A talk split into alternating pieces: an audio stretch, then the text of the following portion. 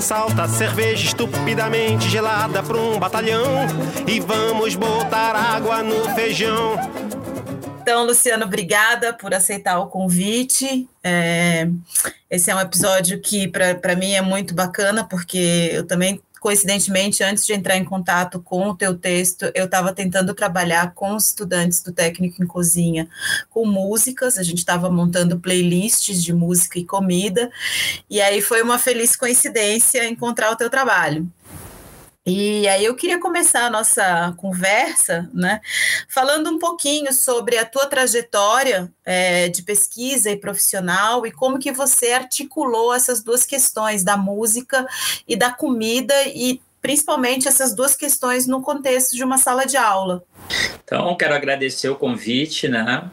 Também mediado pelo Tiago, né? Que a gente tem o um contato lá no Fordifes, né? O Fórum dos Docentes de História dos Institutos Federais. Eu, eu coloquei lá o artigo, ele falou que, te, que, né, que tinha um trabalho nesse sentido, já me mandou o podcast de vocês.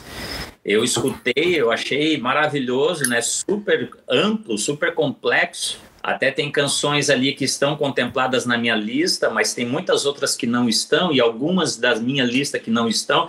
Então acho que a gente está aqui para somar né, e fazer um, uma playlist, uma grande lista de canções que podem ser utilizadas no ensino de história como um todo e mais especificamente na EPT, na Educação Profissional Tecnológica, né, no ensino de mais específico, no nosso caso, da, da, da, da semelhança dos nossos campos à história da gastronomia. Bem, a minha, a minha formação, né, a minha formação acadêmica e profissional, né, eu sou formado pela Universidade do Rio Grande, a FURG, Fui aluno do Cefet Paraná, técnico em edificações, né? então tem esse vínculo com a IPT, mas depois acabei indo para História, e aí fiquei um, um, grande período assim, depois de formado, retornei de Rio Grande, retornei a Curitiba, onde é a cidade que eu me criei, né? Eu sou de Porto Alegre, mas me criei em Curitiba. Trabalhei muito no ensino médio de escolas privadas, até cursinho é uma experiência assim que eu não renego nada na minha trajetória, me deu aquele aquela conteúdização, né? Aquela coisa do cursinho também buscando novas linguagens, novas tecnologias. E a partir de 2004 eu senti a necessidade de voltar a estudar e aí, né, resumindo, eu fiz uma especialização em leitura de múltiplas linguagens na PUC, onde eu descobri o da literatura, eu, descobri o conceito de leitura e aí achei meu objeto, fazer uma leitura, uma leitura histórica da canção. E aí levei isso adiante no mestrado em literatura da UFSC, e, e, a partir desse mestrado comecei a, a fazer concursos. Voltei para Curitiba, fui professor substituto da, da UTFPR, né? o Cefet virou UTFPR, a nossa primeira e única Universidade Tecnológica Federal do Paraná. Entrei e aí entrei no doutorado em educação na Universidade Federal do Paraná, né? no campo da educação histórica. Nesse meio tempo ainda fui professor da FAFIPAR, uma escola estadual de Paranaguá onde eu tive a experiência de, na educação pública, além, do, além da UTFPR, no ensino superior de História. E aí, no meio, né, é, fazendo esse doutorado, com a possibilidade de fazer um doutorado sanduíche, eu fui aprovado né, em 2 de fevereiro de 2011. Fui aprovado no Instituto Federal de Santa Catarina, acabei chegando no campus Florianópolis Continente é, que, é o, que é o eixo turismo, hospitalidade e lazer, e agora, né, 2021, completei 10 anos, 10 anos de, de IFSC. E aí, mantenho o meu vínculo com o grupo da educação histórica da, da Federal do Paraná, mas entrando no IFSC, eu comecei a, estou desenvolvendo uma senda uma cena investigativa que eu tenho chamada Educação Histórica na EPT. E aí venho fazendo vários projetos. Então, assim, eu entendo a educação histórica como um campo que investiga a consciência histórica dos sujeitos, a cultura histórica dos artefatos em situações de ensino e aprendizagem histórica. E a EPT, né, essa sigla que oscila muito, né, tem várias terminologias que oscilam, tanto da parte legislativa, das leis e da parte teórica. Então eu venho perguntando, né, o que é EPT, né? Uma pergunta, eu gosto muito do conceitual para depois me situar. Mas eu tenho assim, grosso modo, conceituado EPT é a educação para o trabalho, né? A educação do trabalhador para o trabalho. E na nossa perspectiva histórica, na formação de uma consciência histórica voltada para a vida prática, profissional, pessoal, humana e cidadã, e também na nossa perspectiva histórica, um trabalhador que tenha consciência histórica, que tenha consciência de classe, que tenha consciência política. Então, nessa linha da educação na histórica na IPT, a princípio eu comecei a fazer vários projetos de pesquisa voltada para o técnico em guia de turismo, né? E, e aí, mais recentemente, esse novo objeto maravilhoso que é a gastronomia. Então, vim fazendo vários projetos. Eu comecei com os clássicos da, da, da história da alimentação, o Cascudo, o Flandrin Montanari. Fiz um conjunto de fontes textos para usar fonte texto, historiografia no ensino de história da gastronomia. Fui, para fui também um outro objeto, a memória gustativa, né? conceituar a memória gustativa. Daí fiz a, a memória gustativa dos, dos alunos do curso superior de tecnologia em gastronomia.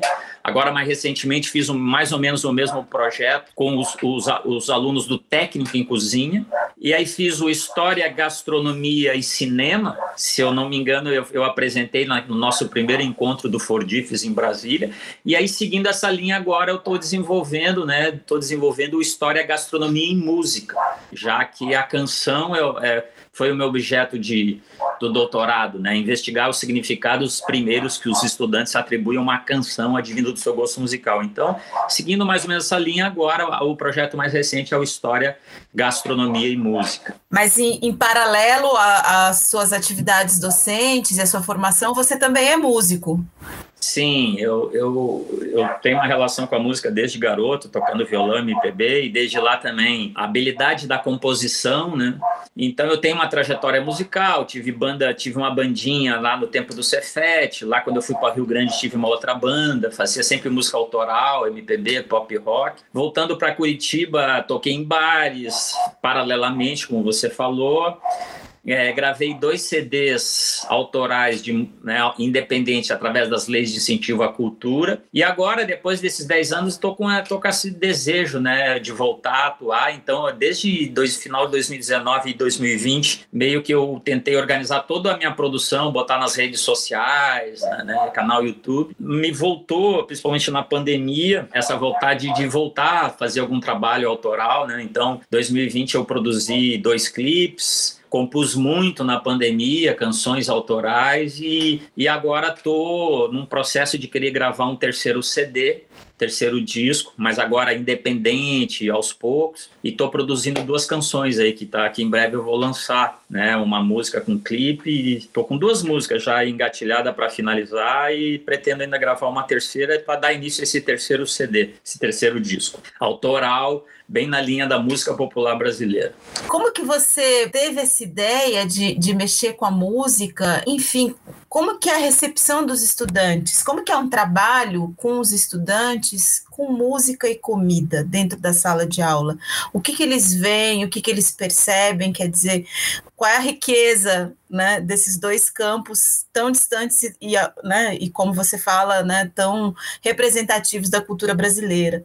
É, a questão do, né, a minha relação com a música, eu, já, já narrei aí, e essa, esse uso da canção começou ainda lá em Curitiba, na época do, dos colégios particulares, cursinho, etc. Ou seja, aquele tradicional, recorrente desinteresse, a tentativa de buscar buscar a motivação e o interesse pelo ensino de história por meio da música, da canção, que é constitutiva da identidade do jovem.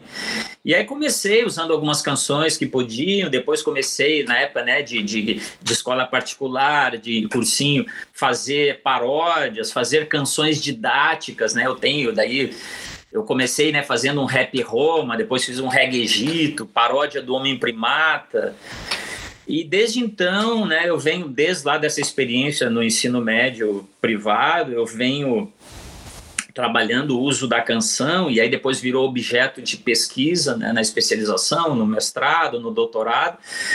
E eu uso até hoje, assim, nas aulas, né, quando eu faço faço ali uma história ocidental básica, então eu uso, eu uso essas paródias ainda, uso minhas músicas, e a receptividade é sempre ressaltada pelo ponto do, de vista dos estudantes, né, de achar legal a questão da música, de mobilizar a estética, a, a, a sensibilização, tornar a aula mais interessante, é, tornar a aula mais descontraída, mas aí é, é, no caso da gastronomia, está sendo um, é, é, é, mais é o meu, uma das minhas últimas possibilidades, né? Eu já fiz também usar a canção no, no guia de turismo.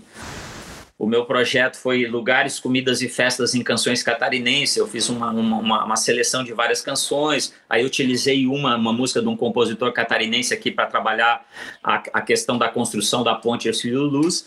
E agora eu estou trazendo essa questão é, para a gastronomia nesse projeto aí que é um dos mais recentes, né? Então, assim, esse, esses projetos de pesquisa eles são muito assim de formação, de, de, de, de pesquisa, seleção e sistematização de fontes né, de fonte texto, fonte filme, fonte canção, para a operacionalização, para o uso nos processos de ensino e aprendizagem histórica. Então, ainda aí, essa é a fase final, né? Começar a, a, agora, depois desse, desse repertório, começar a operacionalizar o uso dessas canções no ensino específico de história da gastronomia. E aí, só para completar ali a tua pergunta, a relação entre comida e música, eu coloco né, que a canção popular fonográfica e a gastronomia são dos, são dos principais patrimônios culturais né, da nossa cultura brasileira. São instituições e que, e que assim, contraditoriamente, são pouco ainda apropriadas no ensino de história geral, né? Se a gente vai ver ah, o que, que representa a canção popular na cultura brasileira, ela é, é um campo de pesquisa ainda muito recente. Nós temos o campo da, da, do uso da canção na historiografia mas o uso da canção no ensino de história, apesar de todo professor já ter utilizado, numa perspectiva acadêmica, teórica, empírica, é um campo ainda relativamente recente. E assim, durante também as minhas aulas de história da gastronomia, que eu faço seminários temáticos, ela acaba emergindo assim, né? Acaba emergindo, até inspirados por, pelo professor que, né, na, no contexto mais histórico geral, usa a canção, alguns alunos. Agora me vem à cabeça uma aluna que foi apresentar lá um seminário sobre o café e trouxe uma canção do Jorge Ben que inclusive eu me serviu de referência para eu incluir na minha na minha playlist. Então, tanto a canção do ponto de vista mais da juventude e a, e a gastronomia são elementos constitutivos da nossa identidade. Né, da nossa identidade cultural brasileira. E assim, a música tematiza a gastronomia, né? e a gastronomia, como, como dentro do nosso eixo do turismo, hospitalidade e lazer, a gastronomia é, ela sempre está permeada pela música. O pagode, que vai reunir lá os sambistas, vai ter o feijão da Dona Clementina, a, a feijoada do Vavá, a feijoada completa. Então, música e gastronomia da samba, né? Tem uma coisa tem tudo a ver com a outra. A música tematiza a gastronomia e a, e, e a gastronomia tematiza a música também. Acho que é uma, é uma, é uma é um caminho de mão dupla. Que dá um bom arroz e feijão aí. Que músicas que você usa na sua playlist? Só para a gente ter um, um panorama. Legal. Então, como eu falei para vocês, eu até fiquei impressionado né, com, a, com, a, com a playlist de vocês. E eu comecei a ouvir assim, peguei uma tarde e vou ouvir, pô, não acabava mais. Eu acho que, inclusive, eu não acabei de ouvir tudo, né? E, e, e, tem, e assim, eu tenho também um critério de seleção, assim, sabe? De canções que eu acho que dá mais pano para manga, canções até também numa, num critério estético, assim, sabe? Então eu selecionei em torno de, de 21 canções eu até meio que dividi aqui em alguns grupos, e, a, e grande parte tem na playlist de vocês e algumas não. Então vou começar falando daqui da minha lista, depois vou comentar algumas da lista de vocês, do podcast de vocês. Então, assim, eu, eu, eu agrupei um grupo chamado Feijão e Farinha, Então tem a feijoada completa do Chico Buarque, né? Clássica. Feijão Maravilha da, das Frenéticas. Nove entre dez brasileiros preferem feijão. Tema de novela. Água no feijão, Jorginho do Império. Água no feijão que chegou mais um. Inclusive, ela é um pouco anterior à feijoada completa do Chico, né? E vamos botar água no feijão. Então, são as referências, os repertórios que vão se reverberando. Aí, né, da minha geração mais antiga, né, o, o, o farofafá, comprei um quilo de farinha para fazer faró, né, para fazer farofa. Achei uma da, do, do Djavan Farinha, né? ele até fala o nome científico.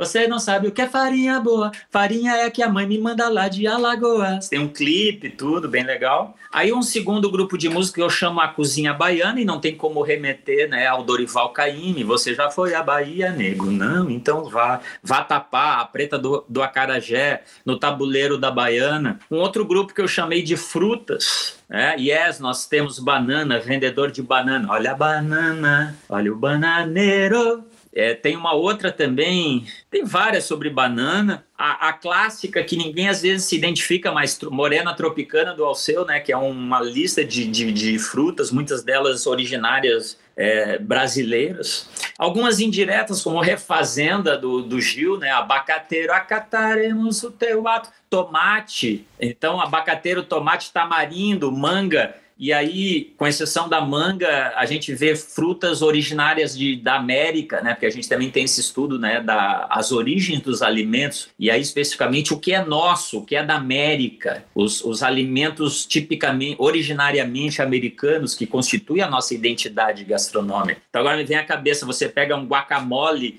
mexicano, tem o abacate com o tomate, né? E as pessoas não sabem e gostam de saber que o abacate é nosso, que o tomate é nosso. As nossas, nossos alimentos originários da América que constituem nossa identidade. Aí tem um bloco aqui de bebidas e doces, tem o chocolate do Tim Maia, o café, o café do Jorge Ben que eu conheci num seminário apresentado por uma aluna, ela se, se, ela se caracterizou, porque às vezes eu uso algumas coisas assim, alguns figurinos nesses, nessas, nessas canções de dados, e ela dançou e cantou a música do Jorge Ben que eu não conhecia, que conta toda a história, né? O, o, o Jorge Ben é muito assim de pegar uma, um, né, uma sinopse e transformar em canção. Doces ali tem o Não É Proibido da, da Marisa Monte, muita coisa que tem na internet também, essas listas. Caviar do Zeca Pagodinho, ovo de codorna do, do, do Gonzagão, né? Eu quero um ovo de codorna para comer, o meu problema ele tem que resolver essa coisa afrodisíaca. Aí umas canções assim que eu chamo de temáticas mais genéricas. Depois me lembrei Madalena do Gil, né? Fui passear na roça e encontrei Madalena sentada numa comendo farinha seca, olhando a produção agrícola e a pecuária. Madalena chorava, né? Falando da fome. Aí me remete também à comida do, do Titãs, comida é água, bebida é pá, você tem fome de quê? Você tem sede do de quê? comida, bebida, o próprio nome da música. Cio da Terra, de Milton e Chico, né? Fala do pão, do doce, debulhar o trigo, decepar a cana? O cio da terra. Então, assim, essa é mais ou menos um apanhado geral, agrupando por temas que eu fiz no artigo. E do podcast de vocês eu fui pegando ali várias, né? Por exemplo, Tacacá, do Gonzagão, Põe Pimenta, da Elza Soares, Banana, da Joyce, Achei legal a Milho Verde da Gal, que é uma canção portuguesa, mas o milho é americano, é nosso. No pagode do Vavá, essa coisa de gastronomia e pagode, feijoada, hora do almoço do Belchior. Então, assim, né, a gente vai somando essas figurinhas aí para fazer um álbum musical bem legal, Tati. É, é, impressionante a quantidade de referências na música brasileira às práticas alimentares, né? E é uma coisa pouco explorada, tanto por quem estuda cultura e história da alimentação, também para quem estuda música, né? E as relações são inúmeras em diversos gêneros, diversos tempos, autores, né? E propostas musicais muito diferentes. E o repertório, no caso, assim, um repertório sofisticadíssimo, porque você tem Dorival Caymmi, você tem Ari Barroso, você tem é, né, Chico Buarque, Gilberto Gil, é, Tim Maia, Jorge Ben. Então há uma, há uma, uma riqueza também, uma sofisticação musical que, que, que soma-se essa sofisticação, que, apesar de uma, de uma gastronomia popular, altamente sofisticada e elaborada. E como que é a recepção dos alunos, assim, quando você propõe esse trabalho com música, o que, que você propõe para eles e como que eles, eles trabalham? Então, eu, como eu te falei, eu estou nesse projeto agora de, de seleção, sistematização de fontes canções. Então, agora o, a próxima, a, a, de uma forma mais sistemática, metódica, eu tô, ainda estou por fazer isso. Né?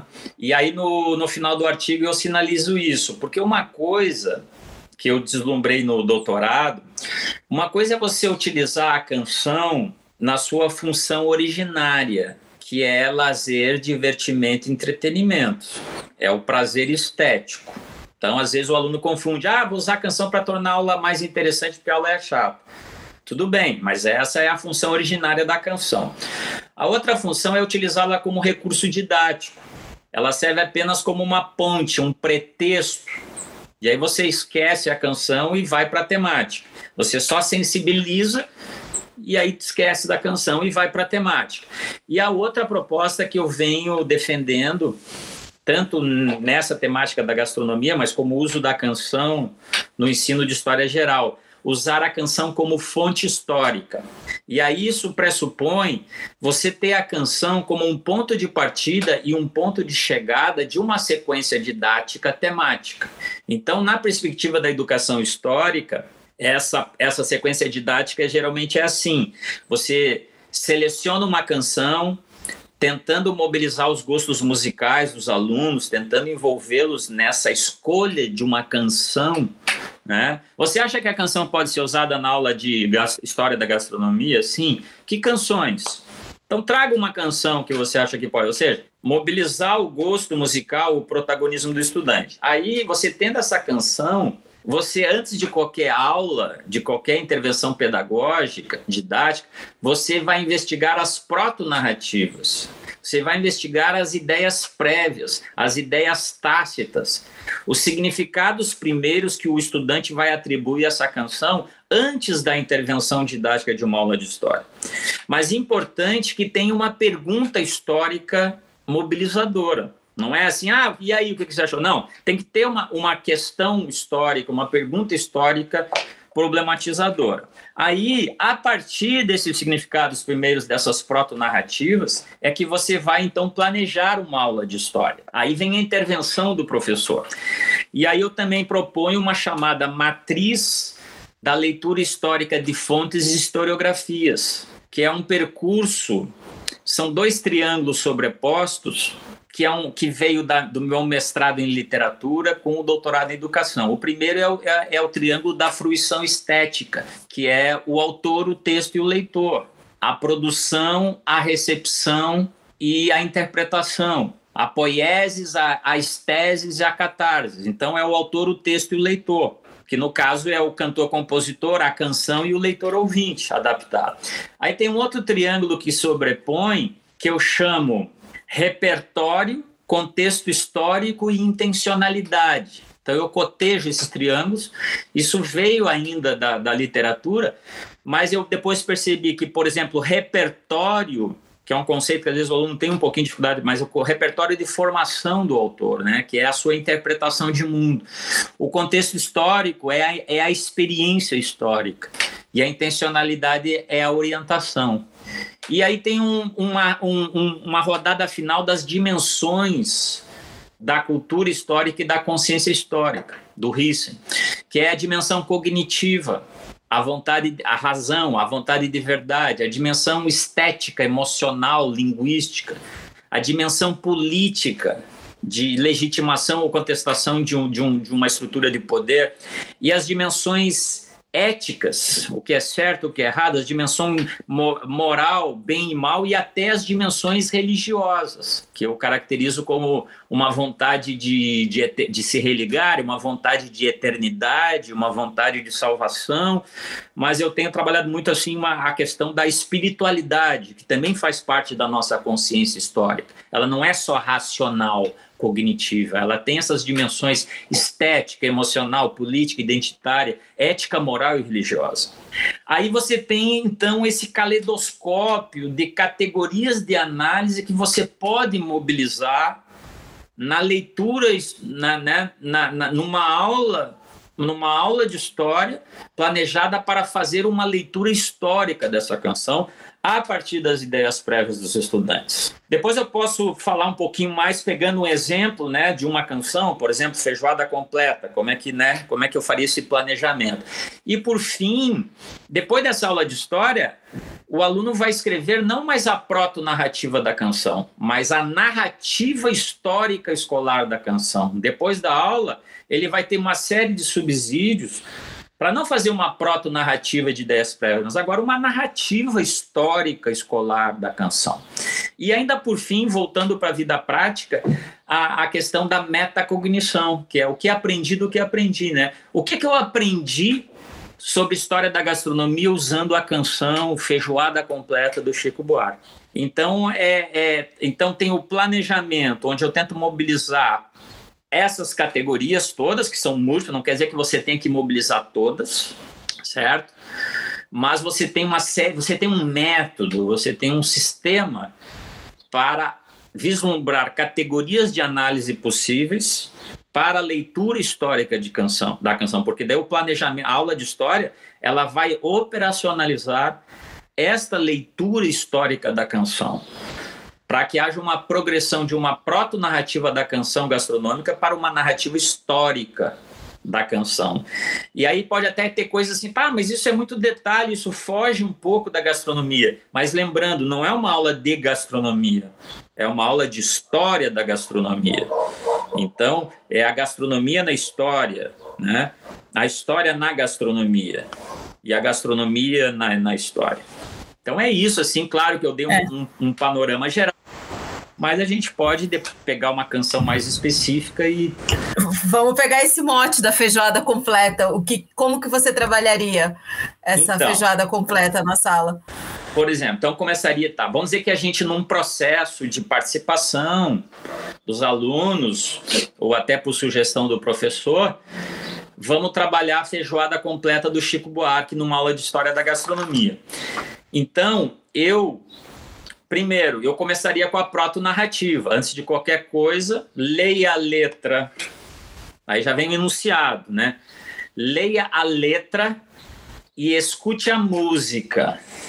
E eu faço também, no início lá, né, eu, agora eu, eu, trabalhava com narrativa de vida no início do, do, da disciplina, agora estou trabalhando com memória gastronômica, memória gustativa porque é uma história da gastronomia, na, né? é uma história de vida na perspectiva da gastronomia. Eu faço ideias prévias sobre o que é história, o que é gastronomia para você, por que estudar história da gastronomia, para quê? Então, essa, essa, essa discussão teórica, pelo menos desses conceitos estruturantes. Né? Você tem que ter claro que, que, por exemplo, assim, toda canção tem música, mas nem toda música é canção. As pessoas tendem a confundir música e canção. Isso acontece muito nos textos, nas pesquisas que eu vejo. Quando você fala traga uma música, geralmente o aluno traz uma canção, mas ele pode trazer uma música instrumental que não é uma canção. Então, essa é, tem, nós temos que ter um conceito. O que, que você entende, o professor, né? O que, que você entende por história? Qual é o teu conceito de gastronomia? E no caso, música. A canção toda toda música, toda canção tem música, mas nem toda música é canção. Então, canção é letra e música, registrada fonograficamente, mediatizado. É palavra cantada, é canto falado. E aí, claro, tem uma definição: música é harmonia, são os acordes, é melodia, o desenho, é o ritmo, é o tempo, é o timbre, é a cor do som, a característica sonora. Quando chega nesse enunciado, já no enunciado do instrumento de investigação ou do, da atividade que você vai aplicar, já aparece leia a letra e escute a música da canção, feijoada completa, coloca o ano. É 78, né? É desse disco aqui, ó. Né? Eu tenho aqui a sériezinha aqui que aí, por exemplo, nesse, nessa coleção vem todo o contexto histórico, né? Vem todo o contexto histórico nessa dessa coleção aqui, né? Coleção Chico Buarque, pelo autor, cantor, compositor da canção. Então, um breve histórico. Quem é Chico Buarque? Um breve histórico do Chico Buarque, né? O, o filho lá do Sérgio Buarque de Holanda, que eclode com a canção A Banda em 66, é, e que chega em, e que vá, que vá essa trajetória pelo menos até 1978. Desse disco clássico. Que, ó, esse disco tem feijoada completa, é a primeira canção, mas tem cálice, tem trocando em miúdos. É, é, tá, tá, então você faz uma trajetória rápida do Chico, e nessa trajetória vai ter o que eu chamo o repertório de formação dele ou seja, filho do Sérgio Buarque de Holanda, lendo os clássicos da literatura francesa, fazendo arquitetura, é, frequentava a casa dele Vinícius de Moraes, os grandes. Entende? É, você contextualiza esse autor, cantor, compositor. Aí você vai trabalhar um pouquinho o contexto histórico. Porque tem o contexto histórico em que a canção foi lançada, e tem o contexto histórico depois na canção em si, que eu não cheguei lá ainda, né? Então, mas aqui eu estou falando do contexto histórico da produção. Então é 1978. Nós estamos ali, então aí você já faz ali um pouquinho a ditadura militar, porque a, o disco está permeado de, por exemplo, tem Cálice, a segunda música é Cálice. Então você faz um rápido contexto histórico, porque é aula de história da gastronomia. Né? Faz um rápido contexto histórico sobre a ditadura militar. Aí 78, quase chegando na, né, caminhando nessa abertura lenta, gradual e segura do ponto de vista. Aí você pode refletir também ou não. Para aí, mas quem que é o público leitor? Quem que é o leitor ouvinte do Chico Buarque? Quem que é o público receptor? No caso é o aluno, mas lá é o leitor ouvinte de MPB, aquela, aquela classe média, estudantil, intelectualizada, de oposição da esquerda, que decifrava os sinais mas não que. Aí, é, é aquilo que eu estou dizendo, não, você não precisa mobilizar tudo. Mas, assim, é um contexto. Então, eu fui autor, repertório, contexto histórico, leitor, agora eu vou para a parte mais importante, que é a forma e conteúdo da canção. Se a canção é letra e música, tem a forma e conteúdo da letra, e tem a forma e conteúdo da música o professor não precisa ser um musicólogo, não precisa conhecer música, ele não precisa fazer uma análise musicológica da canção, mas pode ter um aluno que manje, ou mas assim, a gente é ouvinte. A canção chega como um todo no teu ouvido. Você pode fazer um exercício de percepção musical. Ah, que instrumentos que tem aí? Aí você vai na ficha técnica da canção, né? Se você vai aqui na ficha técnica da canção, é, você olha lá, por exemplo, a questão da percepção musical, ó, tem voz, tem piano, violão, violão sete, cavaquinho, flauta, clarinete, trombone, trompete, cuíca, surdo, apito, ganzá, tamborim, repique, caixa de agogô. O arranjo é do Francis Heine, entende? Então, assim, você tem a, a recepção estética da canção. É um samba, né? É um samba clássico. Parece aqueles sambas do, daquele, daquele, daquele cinema 100 que passava nos cinemas. Que bonito é! Tem apito. Então, você sabe, as pessoas trabalham muito uma, uma, visão equivocada, elas tiram a letra da música e trabalham uma, uma, letra como se fosse um simulacro de poesia. Não, a canção chega como um todo no teu ouvido, pele, músculo, sistema nervoso. Então, trabalhar essa recepção, né? da, tanto da música quanto da letra. E aí, se você vai para a letra, né? E escreva uma narrativa. Você não vai falar proto-narrativa, porque não vai entender a princípio, mas é. Escreva uma narrativa, nem fala histórica, escreva uma narrativa procurando responder a seguinte pergunta. Tem que ter a pergunta. O método do historiador é pergunta, formulação da pergunta-fonte, extração, codificação das informações, dadas informações e escrita da resposta histórica. Esse é o método do historiador, é heurística, crítica e interpretação. Pergunta, formula a pergunta-fonte, extrai a informação e escreve a resposta histórica. A narrativa é uma resposta a uma pergunta. A interpretação é uma resposta a uma pergunta. Então tem que ter a pergunta. E aí o professor de história, vislumbrando as possibilidades da canção, no caso Feijoada Completa, eu formulei a seguinte questão. E respondo a seguinte questão: as influências gastronômicas ou as matrizes. Quais as influências gastronômicas indígenas, portuguesas e africanas expressas na canção? Então, é, essa é uma das perguntas. É a pergunta que me veio, pode ser outras perguntas. E aí você tem algumas perguntas que eu chamo perguntas epistemológicas, que são perguntas da própria natureza, da própria substância da história, que pode ser aplicada a qualquer canção, como, como no caso do meu doutorado é, que ideias de passado, presente e futuro são expressas na canção? Essa é uma pergunta epistemológica, porque é tempo, que é o conceito estruturante da ciência da história. Né? Mas pode ser uma outra pergunta mais específica. No caso aqui, eu estou querendo trabalhar as matrizes gastronômicas originárias e constitutivas da gastronomia brasileira, a indígena, portuguesa e africana, a princípio. Então já tem um conceito estruturante nessa, né? ou seja, além de ele fazer uma leitura, uma interpretação histórica da canção, que depois nós podemos falar um pouquinho mais do conteúdo da forma da letra em si, você tem essa pergunta estruturante. Que influências gastronômicas indígenas, portuguesas e africanas são expressas na canção? Então ele vai fazer aquela proto-narrativa, você vai categorizar, vai sistematizar, vai interpretar, vai perceber as inferências plausíveis do ponto, do, do ponto de vista da perspectiva histórica, talvez uma inferência equivocada por falta de repertório, e é na análise dessa proto-narrativa, nessas, nessas inferências é, plausíveis e nessas lacunas, nessa narrativa, por exemplo, desarticulada, é, é, genérica, ahistórica, né? nessa, nessa narrativa fragmentária, desarticulada, abstrata, genérica, deshistoricizada, você vai ter também um norte para ver aonde que você tem que atacar, aonde é que você tem que suprir essas carências numa potencial num potencial planejamento de uma aula de história, de reforçar inferências plausíveis do ponto de vista histórico, de preencher lacunas de possibilitar que o estudante transforme uma narrativa fragmentária, desarticulada, é, é, deshistoricizada, numa narrativa, depois da aula, numa narrativa histórica escolarizada. Porque depois da aula é a mesma, é a mesma canção e é a mesma pergunta. Mas daí você vai, você vai ter a expectativa de ver uma progressão da consciência da consciência histórica do estudante. E depois ainda fazer refletir o que, eu aprendi com música sobre história da gastronomia. Né?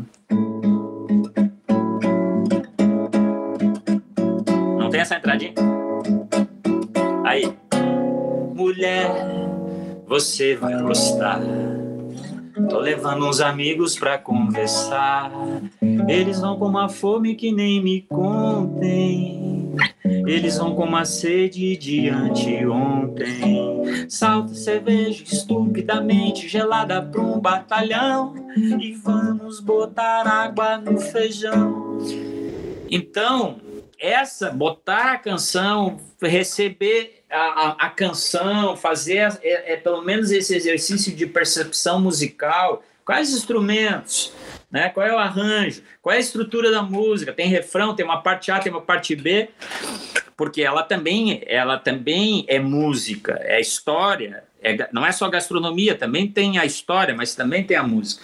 E aí, se a gente for analisar a letra do Chico, você tem algum, algumas questões assim de algumas categorias de análise. Por exemplo, eu posso pegar os sujeitos que aparecem na canção. Então começa com mulher, toda a parte mulher, né? Você vai gostar. Você tá pre... Né? tô, tô levando um amigo aí para tu fazer a comida para nós. Mulher, você vai gostar.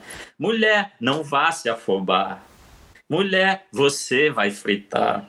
Mulher, depois de salgar. Ou seja, aí já entra toda a questão do, da, da, da, do papel da mulher tradicionalmente associada às atividades domésticas, né? A memória gustativa é, é, é, a memória da comida da mãe, é a memória da comida da avó. Então, esse é, pode entrar esse questionamento, né, o papel da mulher na cozinha, historicamente construída, até numa sociedade patriarcal, machista.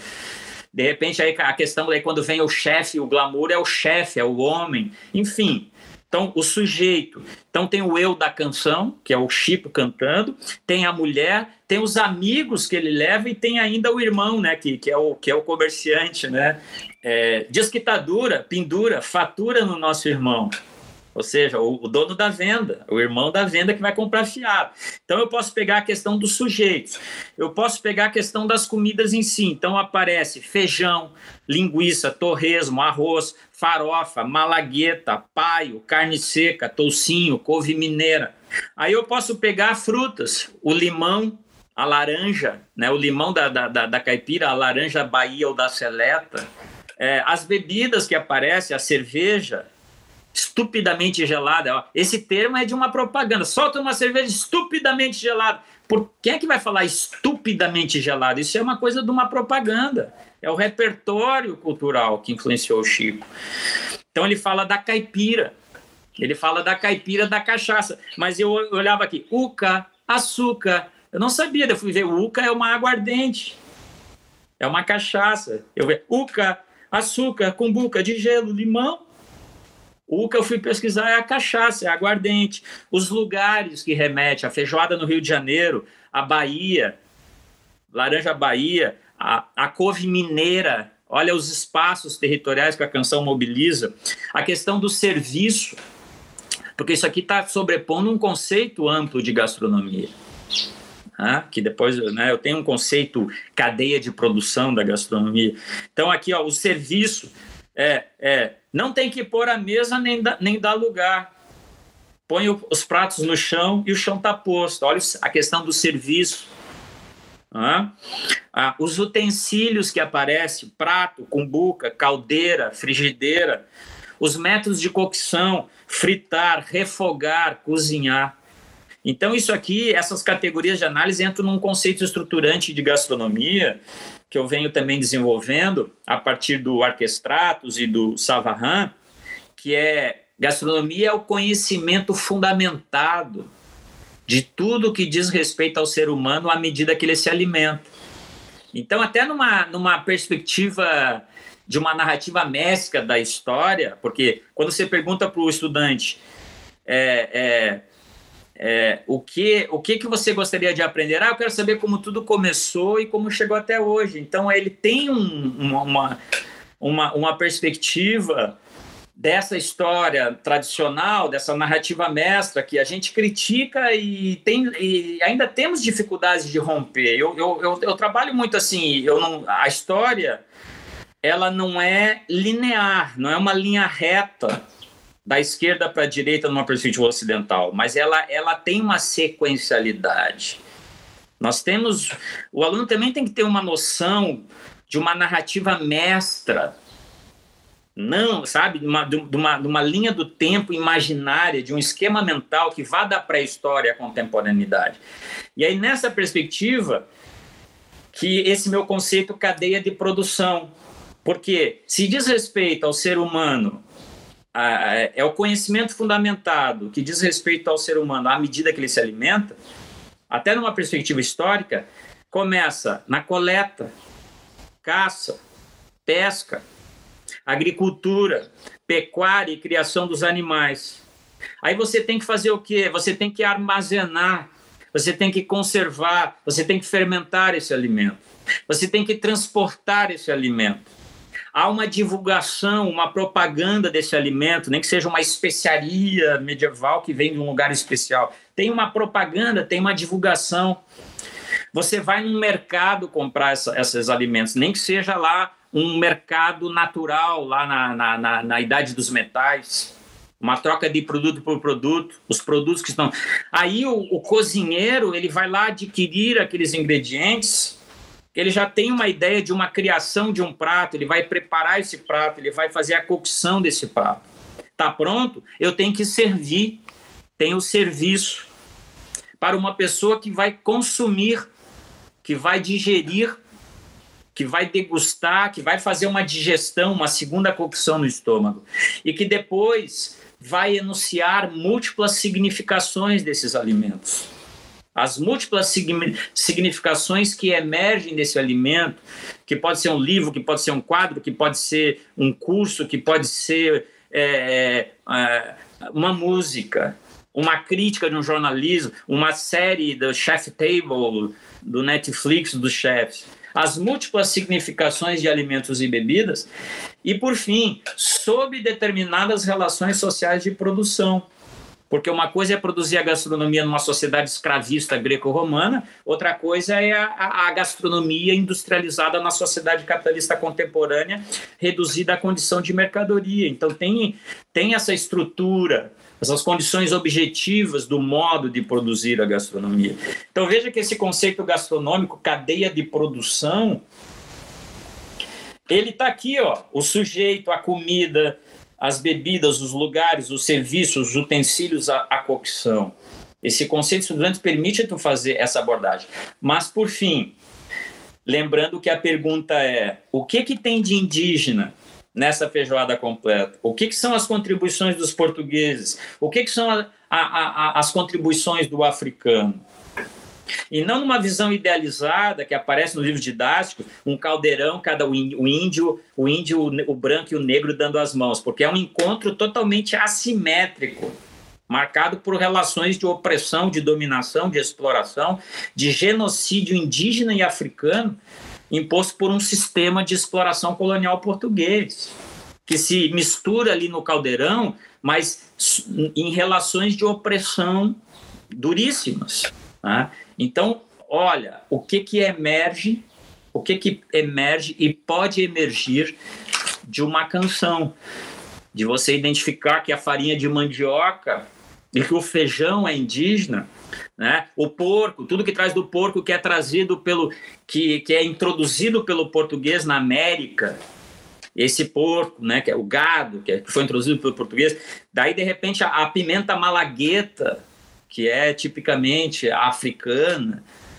acabar com esses mitos também, ah, esses mitos gastronômicos, da, da, por exemplo, da própria feijoada, eram os restos. Não, não vai na historicidade, desconstruir alguns mitos. Então, tudo isso vai ter, vai ter que vislumbrar na aula. Depois da aula, daí tu vai pedir para ele, agora, depois da aula, escrever uma narrativa histórica, procurando responder a pergunta estruturante e depois ainda perguntar para ele o que, que você aprendeu o que, que você aprendeu sobre história da gastronomia a partir da canção Feijoada Completa do Chico Buarque? Então, é uma sequência didática que a canção não, não é a função originária para tornar a aula mais legal e menos chata, não é apenas um recurso didático que depois é esquecido e você vai dar uma aula pretensamente tradicional, mas ela é como fonte histórica, como ponto de partida e ponto de chegada de uma sequência didática. Isso é muito interessante, só fazer uma, uma pequena digressão. É, a primeira expectativa do estudante quando entra para uma aula de História da Gastronomia, ou aqui no IFB a gente tem Cultura e História da Alimentação, a expectativa deles é uma narrativa cronológica, temporal, seguindo no tempo, e que conte a história como um museu de grandes novidades, né? É, então, na Idade Média comia não sei o que, na Idade Moderna fazia não sei o que lá.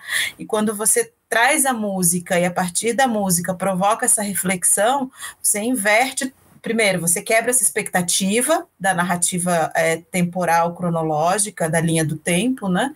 É, e você é, transforma o, o, ensino da história, né, o, o, ensino da cultura e história da alimentação, eu, eu não separo muito as coisas, é, eu acho que as mesmas coisas que você fala como professor de história, eu também falaria como professora de filosofia, a gente só adaptaria algumas questões, temas e olhares, né? E aí você transforma essa, essa perspectiva, essa expectativa do aluno numa outra coisa dessa perspectiva cultural, histórica, social, a partir da comida. Muito legal essa sequência, né? É, me lembrou a, a obra do. Não tem nada a ver com música, mas é você falando do tanto de coisas que podem é, ser relacionadas a uma canção. Me lembra a obra do Magritte lá, isso não é um cachimbo. Né? Aí você pensa, né? Uma canção não é uma canção, é muito mais coisa. É, é uma representação, né? Sim. É, é muito mais é, caroço nesse angu. e aí conto aí com a nossa parceria já, né, frutífera dos colegas do, do Instituto Federal de Brasília, que é uma grande, grande prazer trocar essas figurinhas gastronômicas e musicais com vocês. Interessante que eu só, só vislumbrei, sinalizei ali, é que nós que estamos numa escola que trabalha nesse eixo, a, a questão de utilizar esses repertórios em ambientações, né? fazer ambientações temáticas. Então, por exemplo, é, né? É, tem a, eu, eu esqueci Mocotó, né? Eu quero Mocotó. Aqui em Floripa tem o Morro do Mocotó. A professora Silvana Miller, aqui, que é da gastronomia, fez um trabalho do, do Mocotó, que os operários, na época da construção da Ponte de Luz, subiam o Morro do Mocotó para comer aquele alimento energético. As pessoas fazem o Mocotó ainda, quer dizer, que não é uma comida relacionada aos frutos do mar. Então imagine uma ambientação, porque é uma coisa que eu eu tô assim bem radical, sabe? A, eu contra a colonização cultural, sabe? Música colonizada, encheu o saco. Então você vai fazer lá uma um tá fazendo lá uma ambientação lá, né? Super legal sobre gastronomia brasileira, goiana, do Cerrado, e daí, tá, daí o cara lá desleixadamente coloca lá uma trilha sonora e tá tocando Hotel California do Eagles sabe? Nada a ver. Uma coisa não fecha. E aí, se você coloca uma canção, né? Teve até uma canção aqui que, que é um cara de Goiás, que eu achei bem legal, que ele fala do Pequi, etc. Pô, se você faz uma ambientação, uma fala, uma comunicação, e tu coloca como trilha, aí, aí, como, aí como a função originária, trilha sonora de fundo para criar o clima, para criar o ambiente, usar essas canções numa ambientação, numa fala, numa comunicação, num evento do campus. Então tem outras outras outras possibilidades de uso, mas o nosso foco é o, é o ensino e a aprendizagem histórica, mais especificamente história da gastronomia. Vamos trocar figurinhas ao longo dos semestres. Né? Quem sabe a gente junta material para evoluir mais na pesquisa. Queria te agradecer, Luciana, pelo, pelo saboroso bate-papo, né?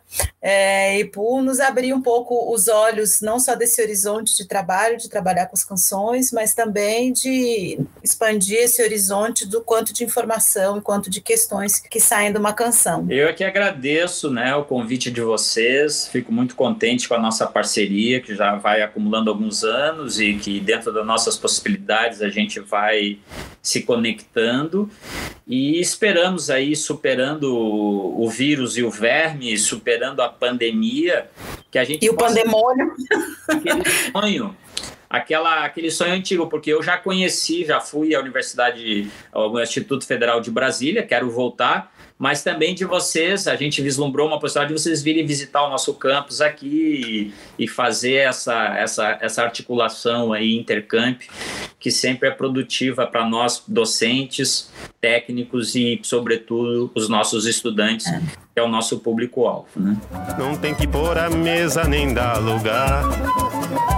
Põe os pratos no chão e o chão tá posto. E prepare as linguiças pro tira-gosto puca, açúcar com boca de gelo, limão. E vamos botar água no feijão.